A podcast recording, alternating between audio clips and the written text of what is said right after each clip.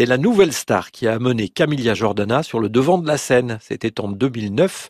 Aujourd'hui, sa carrière se déroule entre musique et cinéma.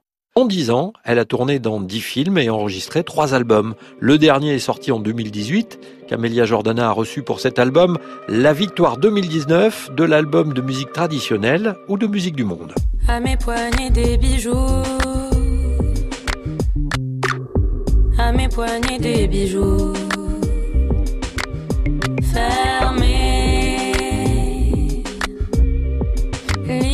Mes pieds, dans mes veines des bateaux.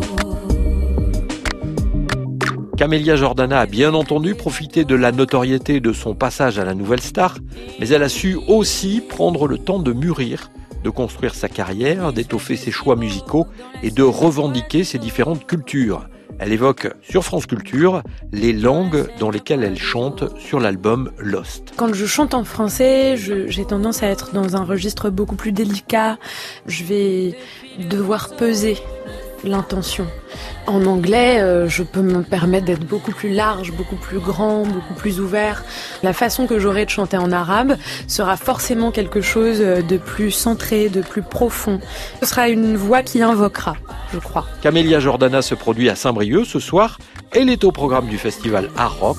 Elle ouvre le festival à partir de 18h30.